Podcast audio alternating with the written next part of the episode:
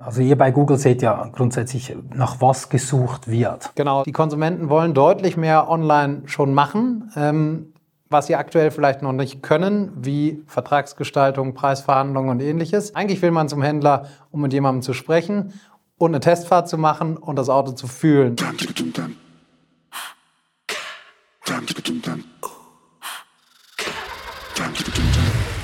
Podcar. Präsentiert von Autoscout24, einer Marke von der Swiss Marketplace Group.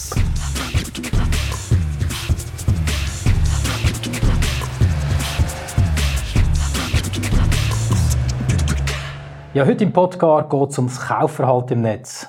Dabei reden wir über die aktuellen Trends beim digitalen Automobilvertrieb. Also, welche Plattformen sind eigentlich wichtig und warum Videos an Bedeutung gewinnen. Mein Name ist Beat Jenny, ich bin Verkaufstrainer und Moderator. Zu Gast haben wir den Max von Gossel, Industriemanager Automotiv bei Google und er steht heute im Interview. Er war aber gerade vorher auf der Bühne bei der Autoscout 24 Morning Session hier in der Welle im Kemptal. Herzlich willkommen, Max, hier im Podcast, dem Podcast von Autoscout 24. Ich habe mir während dem Vortag ganz schön viele Notizen gemacht. Doch für unsere Podcast-Zuhörer möchte ich gerne kurz Rat zurückdrehen und über dich als Person reden. Bevor wir die vier Kernthemen, die du angesprochen hast, zusammen angehen. Und so ist meine erste Frage an dich. Was macht eigentlich konkret ein Industriemanager automotiv bei Google so den ganzen Tag? Vielen Dank erstmal, Beat, für die Einladung. Ich freue mich sehr, hier zu sein. Bin selber begeisterter Podcast-Hörer, muss man sagen. Ähm, und hoffe sehr, dass ich jetzt den Zuhörern hier äh, äh, ähnlich viel Spaß bereiten kann, wie ich das selber habe beim Hören. Ähm, ein Industry Manager bei Google, der äh, macht, der hilft letzten Endes Kunden im Bereich Automotive in meinem Fall in Deutschland oder im Automobilbereich, äh, ihre Produkte zu verkaufen und auf Google zu bewerben. Also letzten Endes helfe ich Kunden im Automobilbereich Autos zu verkaufen. Und wie kann ich mir das so vorstellen, bei Google zu arbeiten?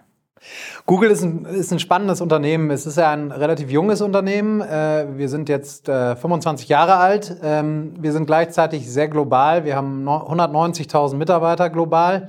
Äh, in Deutschland sind es etwa dreieinhalbtausend. Ähm, das heißt, man arbeitet in einem sehr jungen, dynamischen Umfeld und ist gleichzeitig aber sozusagen global unterwegs und arbeitet vor allem an globalen Trends. Wir haben insgesamt neun Produkte, die über eine Milliarde User haben, Nutzer haben. Äh, das wissen viele gar nicht so genau. Die meisten verbinden mit Google die Suche. Das ist auch eines unserer Hauptprodukte.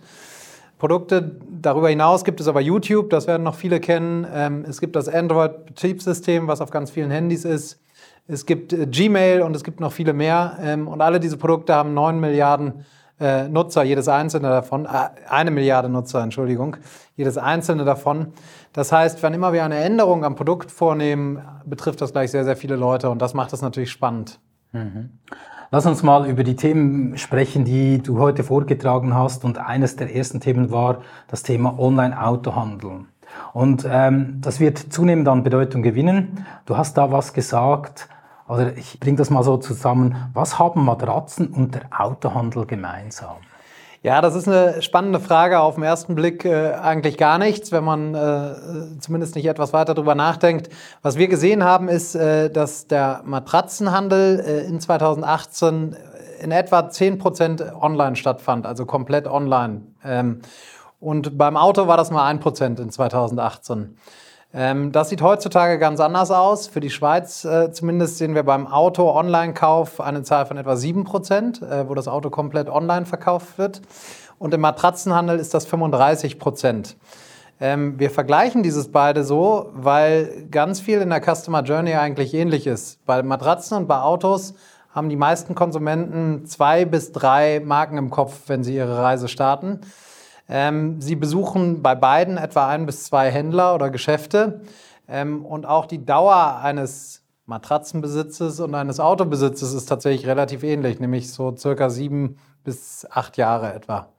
Das heißt, du nimmst diese zwei Produkte, setzt die mal daneben und sagst, wie hat sich dieser Trend des Online-Kaufs entwickelt bei Matratzen und bei Autos? Und du siehst eigentlich, dass der Auto Autoverkauf digital so den gleichen Trend annimmt wie der Matratzenverkauf. Genau, genau. letzten Endes ist es so, wir sehen, Matratze ist deutlich vor Auto im Moment noch, was den Online-Anteil anbelangt, aber auch da haben wir gesehen, ab 2018 etwa eine massive Entwicklung in dem Bereich, ja. Und wir glauben, dass man das auf Auto projizieren kann, ja.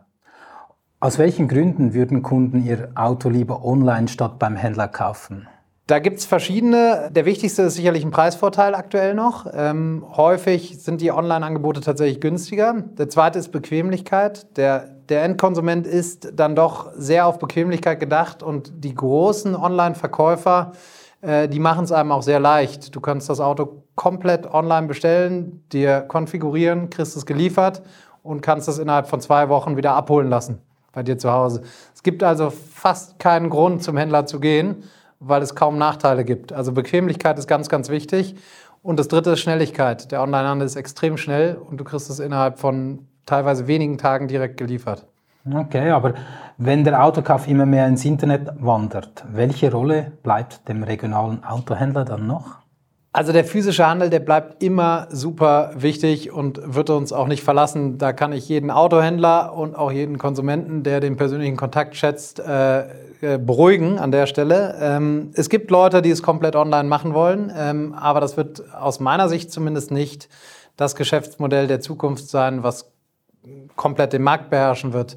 Ich glaube eher, es wird ein Mix zwischen online und offline sein. Die Konsumenten wollen deutlich mehr online schon machen, ähm, was sie aktuell vielleicht noch nicht können, wie Vertragsgestaltung, Preisverhandlungen und ähnliches.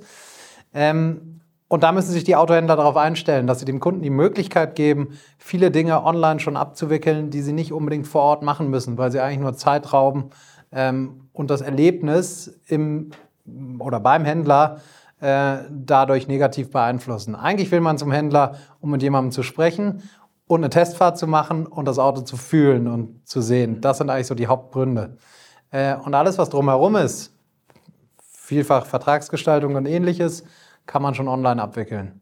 Das heißt, wir müssen uns mehr überlegen, welche Themen wir digitalisieren können, um den Kaufprozess massiv, also massiv, dass wir diesen bequemer machen können. Und das geht es grundsätzlich. Darum geht es insbesondere, wenn wir, und das hatte ich auch angesprochen, dieses Thema Generationenverschiebung uns, äh, uns angucken.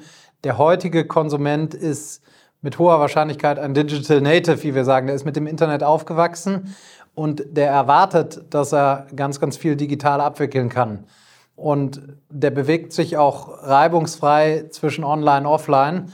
Und insofern, je mehr Möglichkeiten man ihm da an die Hand gibt, desto, zufrieden, desto zufriedener wird er sein. Und gleichzeitig, ich will es immer wieder betonen, der physische Autohandel, den wird es immer geben und der wird immer wichtig sein. Man muss sozusagen sich nur auf die Kernelemente fokussieren. Das heißt, diesen Hybridverkauf, das Information im Netz und dann die Bestätigung vor Ort, dieses Zusammenspiel sollte ich als regionalen Autohändler beherrschen. Genau, so ist es. Absolut. Sprechen wir mal über, über die Suchen. Gerade bei der Elektrifizierung, also bei der Suche nach Elektroautos, habe ich da eine Frage. Sucht ein Elektroautokunde länger als ein Verbrennerkunde?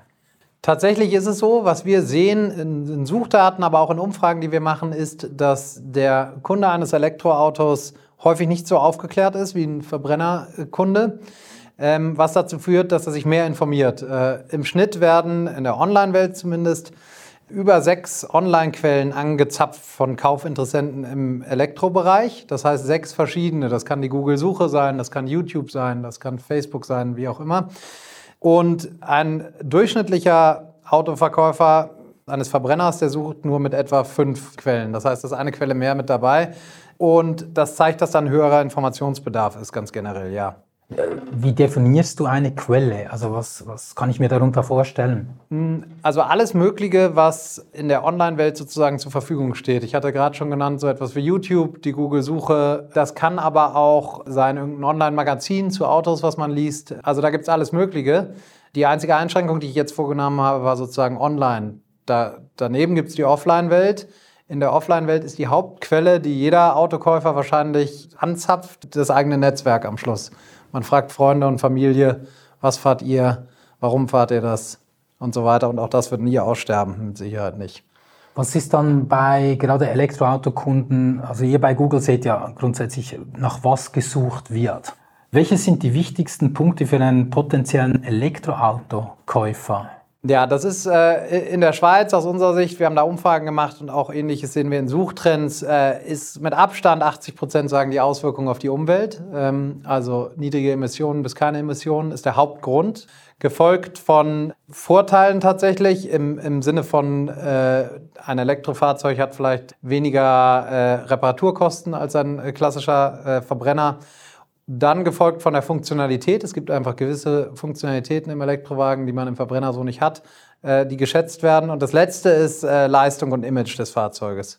Aber mit Abstand das Wichtigste ist der Umweltgedanke, der Nachhaltigkeitsgedanke. Auf der anderen Seite gibt es ja auch Ängste, die du genannt hast. Ich habe mir hier notiert, 66 Prozent der Menschen haben Angst nach Reichweite ja. und Ladeangst. Wie findet man das heraus?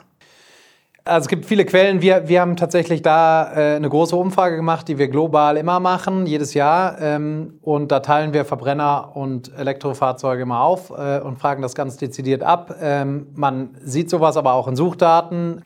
Man hat andere externe Quellen. Äh, wir nutzen in Deutschland häufiger Statista. Aber es gibt, glaube ich, viele Möglichkeiten, sich da zumindest anzunähern. Ähm, und das Thema Ladeangst ist zumindest in den Ländern sehr verbreitet, wo diese Infrastruktur noch nicht gut genug ausgebreitet ist. Die Ladeangst in der Schweiz ist allerdings geringer als in Deutschland, das können wir auch sagen. Du sagst auch in deinem Vortrag, der Autoankauf kann ein Wettbewerbsvorteil sein. Wie kommst du auf diese Aussage? Ja, wir haben in der letzten Zeit gesehen, insbesondere in den letzten zwei Jahren, würde ich sagen, dass viele Autohändler mit fehlendem Inventar zu kämpfen hatten. Ähm, das hat primär mit der Chipkrise zu tun gehabt. Äh, es gab einfach einen Mangel, globalen Mangel an Chips. Äh, deshalb wurden weniger Neuwagen produziert und viele Leute wollten also Gebrauchtwagen kaufen und demnach hat es einen großen Nachfrageüberhang gegeben und die Gebrauchtwagen sind entsprechend weggekauft worden und die Händler hatten kein Inventar mehr. Ähm, und gleichzeitig haben wir gesehen äh, bei einer Umfrage von uns, dass 55 Prozent der Neuwagenkäufer, die ihren Wagen nicht finden, weil es ihn aktuell nicht gibt, äh, im Inventar, bereit sind, auf einen Gebrauchtwagen umzusteigen. Das heißt, die Händler, die Gebrauchtwagenhändler insbesondere, die das Inventar vorrätig haben, die werden einen Wettbewerbsvorteil haben, nicht nur in der Vergangenheit, sondern auch zukünftig, ähm, weil sie einfach Marktanteile gewinnen können. Was bedeutet das jetzt für den regionalen Handel? Was würdest du einem Autohändler empfehlen? Das Allerwichtigste haben wir gesehen beim Autoankauf ist nicht unbedingt der Preis. Also wenn jemand sein Auto verkaufen möchte, dann geht es ihnen auch um Preis. Aber der wichtigste Faktor ist eigentlich, dass die Geschwindigkeit in der Umsetzung äh, hoch ist. Das heißt, dass er möglichst schnell sein Auto verkauft kriegt. Weil eigentlich ist es für jeden, denjenigen, der ein Auto hat oder ein neues sich kaufen möchte, das Wichtigste, das alte möglichst schnell loszuwerden. Das ist nur noch eine Last für ihn. Und äh, deswegen ist, glaube ich, diese Geschwindigkeit der Ausführung für jeden Autohändler, der sich mit dem Thema beschäftigt und sich überlegt, wie kann ich meine Autoankaufstrategie vielleicht verändern, das alles Entscheidende. Also mach es dem Endkunden leicht, ein erstes Angebot bei dir zu kriegen für sein Auto, indem er ein paar weniger Eingaben vielleicht online machen kann und dann gleich eine Art Price Range erhält, mit der er rechnen kann. Und im nächsten Schritt kann er das Auto bei dir vor Ort abgeben. Du kannst es dir im Detail anschauen und dann entsprechend mit ihm den, den Vertrag machen und das Auto abkaufen. Also nicht einfach nur auf meiner Webseite, wir kaufen dein Auto an, an zum Beispiel, oder Autoankauf, sondern dass man da eigentlich einen Filter einbaut, sagt, was hast du von Auto, kurz ein paar Daten abfragt, nicht zu viele, hast du Richtig, gesagt. Ja. Und dann ein Preis-Range geben. Relativ schnell so dass der Kunde etwa weiß, wo er steht mit dem Fahrzeug. So ist es. Und der Kunde sollte, wenn er dann bei dir in den Shop kommt, nicht enttäuscht sein, im Sinne von, dass der Preis plötzlich viel niedriger ist. Äh, deswegen sage ich Preis-Range, weil es nicht immer ganz einfach ist, ein Auto anhand von wenigen Kriterien, die man online äh, die man online bekommt, einzuschätzen. Insofern, wenn man sich nicht sicher ist, dann gerne eine Preis-Range angeben, aber die sollte möglichst realistisch sein. Weil das Schlimmste, was man machen kann, ist den Kunden online zu locken mit einem viel zu hoch angesetzten Preis und dann kommt er in den Store mit entsprechenden Erwartungen und kriegt etwas viel Niedrigeres. Mit welchen Trends gibt es, mit welchen du nicht gerechnet hast, also beim Autoankauf? Mit welchen ich nicht gerechnet habe. Ich glaube, der, der wichtigste Trend ist, die großen Unternehmen, die heute Autos ankaufen, die sind tatsächlich in der Lage, mit diesen sehr wenigen Kriterien einen sehr, sehr genauen Preis zu setzen. Und der bewahrheitet sich auch in der physischen Begutachtung des Autos. Das schaffen kleinere Händler heute nicht, heutzutage häufig nicht. Was daran liegt, dass diese großen Unternehmen eine sehr große Datenbasis haben und schon zig Ankäufe gemacht haben und in, insofern sehr genau wissen, was so ein Auto wert ist. Ähm, und diese Datenbasis ermöglicht die, die wirklich sehr genaue Vorhersage, äh, was der finale Preis dann ist. Das hätte ich nicht erwartet, dass das klappt anhand von so wenigen Kriterien. Sage aber auch ganz explizit dazu, das können eigentlich nur große Unternehmen, die Skalierbarkeit haben über viele Autoankäufe. Also geht alles eigentlich über das Thema Daten. Hm? Also habe ich genügend Daten, kann ich schnell darauf zurückgreifen und auch diesen Price Range relativ einfach und schnell abgeben. So ist es. Das sollte auch automatisiert sein, schlussendlich. Ja, ist auch komplett automatisiert ja. bei den großen Ankäufern, ja. ja. Okay. Wir verbringen viel Zeit äh, im Internet, bevor wir einen regionalen Autohändler besuchen. Und du hast auch gesagt, Videos sind dabei wichtig. Äh, warum sind gerade Videos äh, auch ein bisschen ein Gamechanger in der ganzen Autokaufsache? Da gibt es äh, verschiedene Punkte zu. Das eine ist, äh, tatsächlich ist Video äh, die, die zweitwichtige Informationsquelle im Internet nach der Suche, was das Thema Auto betrifft. Das heißt, sie hat schon mal einen sehr, sehr hohen Stellenwert. Das zweite ist, Videos haben eine sehr geringe Eintrittsbarriere. Äh, jeder Autohändler kann ein Video machen. Jede Privatperson kann auch ein Video machen. Die Entwicklung der Endgeräte, die ist so vorangeschritten und die Qualität der Videos sind so gut eigentlich schon vom Handy aus, dass sie absolut ausreichend ist. Und das gibt eigentlich, das eine ist sozusagen, das ist ein wichtiges Informationsmedium und das andere ist die Eintrittsbarriere, da mitzuspielen, ist sehr, sehr gering. Das heißt, ich würde jedem Autohändler empfehlen, tatsächlich Videos zu machen, und die Videos sollten nicht keine Werbevideos sein. Also er sollte nicht äh, ein Hochglanzformat entwerfen über irgendeinen Fahrzeugtyp. Er sollte sich mit gewissen Funktionalitäten auseinandersetzen. Er sollte im Elektrobereich äh, vielleicht eine Probefahrt ermöglichen mit dem Auto, also eine virtuelle Probefahrt, wo er im Auto sitzt und das Ganze filmt und auf gewisse Funktionalitäten eingeht. Das sind die Videos, die auf unserer Plattform YouTube auch am meisten Klicks kriegen. Also eigentlich Amateurvideos zu gewissen Funktionalitäten, weil die Leute einen absoluten Interessenbedarf haben, insbesondere bei dem Elektrobereich.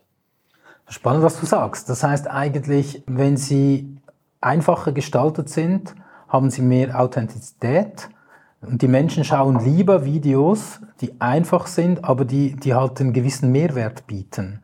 Und das seht ihr auch in den, in den Klicks und den Anfragen. Unbedingt, so ist es äh, ganz definitiv. Und man darf nicht vergessen, der Autohändler baut mit einem Video ja passiv die erste Verbindung zum Käufer auf.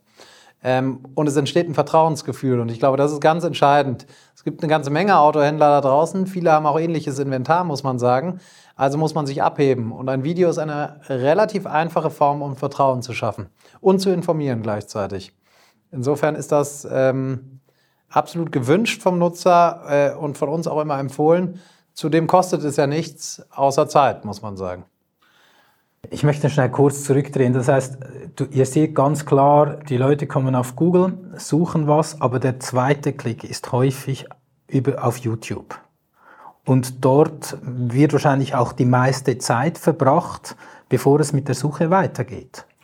Ja, also man, man kann, glaube ich, nicht, äh, oder die, die Suche, oder anders, die Customer Journey ist, folgt keinem linearen Prozess. Man kann nicht sagen, der fängt immer bei der Suche an und als zweites geht er auf ein Video.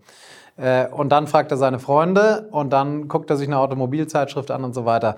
So funktioniert es nicht. Es kann sein, dass er bei Facebook anfängt, äh, dann auf die Suche geht, äh, dann einen Freund fragt und dann äh, sich ein Video anschaut. Ähm, wir sagen nur, äh, wenn man die Leute befragt, was sind die wichtigsten Informationsmedien, wenn ihr die mal sortieren müsstet, dann ist immer, steht immer die, auf der 1 die Suche und auf der 2 das Online-Video. Weil sich fast jeder, spätestens wenn er sich auf ein Modell oder Wagentyp eingelassen hat, will er es irgendwie erfahren, ähm, im Sinne von sehen und fühlen eigentlich auch gerne, aber nicht unbedingt beim Händler, weil so weit ist er noch nicht. Und ein Video, fühlen ist hier vielleicht der falsche Begriff, aber über ein Video kann der Kunde erfahren, wie das Fahrzeug ist am Schluss. Und es ist, wie gesagt, der, die erste Maßnahme, um Vertrauen zu bilden. Ich glaube, das ist ein ganz wichtiger Punkt, was du gesagt hast, dieses Vertrauen. Ich höre dann ja auch diesen Menschen über eine gewisse Zeit zu und dafür, ja. da, da, baut sich ja was auf ja. in diesem Moment. Oder? Absolut. Ähm, kommen wir an den Schluss. Ich habe da noch eine Frage über, zu dem Thema Google Maps. Ähm, wie wichtig siehst du ein gut gepflegtes Google My Business Profil, dass ich auf Google Maps äh, gut erscheine? Wie siehst du das aus Sicht von Google natürlich? Unbedingt. Das ist, glaube ich, heutzutage immer wichtiger, weil vielfach Google Maps als Suche verwendet wird. Ähm, also man geht gar nicht mehr in den Browser rein und sucht auf dem, in der Google-Suchmaske, sondern man geht direkt in Maps rein und äh, gibt einen Autohändler Bern, um die nächsten Autohändler zu finden, die in der Umgebung Bern sind.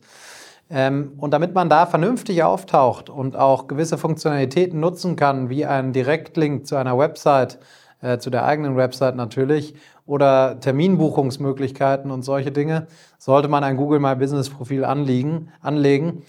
Ähm, der Vorteil ist auch hier, das ist äh, zunächst mal umsonst. Insofern äh, ist auch hier die Eintrittsbarriere ziemlich gering und der Nutzen recht hoch. Okay, also Pflicht, auch ein Google My Business Profil Unbedingt. zu machen. Ja. Max, das war sehr spannend. Ich hätte aber noch eine Frage. Für welches Auto würdest du dir einen zusätzlichen Parkplatz kaufen oder mieten?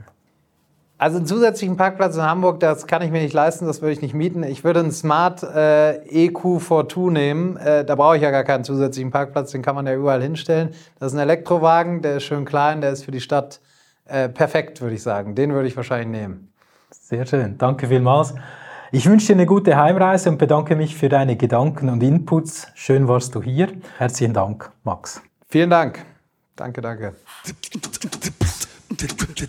Podcar. Präsentiert von Autoscout24, einer Marke von der Swiss Marketplace Group. Podcar ist ein Podcast von Autoscout24, produziert von der Podcast Schmidt. Host Beat Jenny, Idee und Konzept Nico Leuenberger und Jennifer Rappin, Leitung Carla Keller.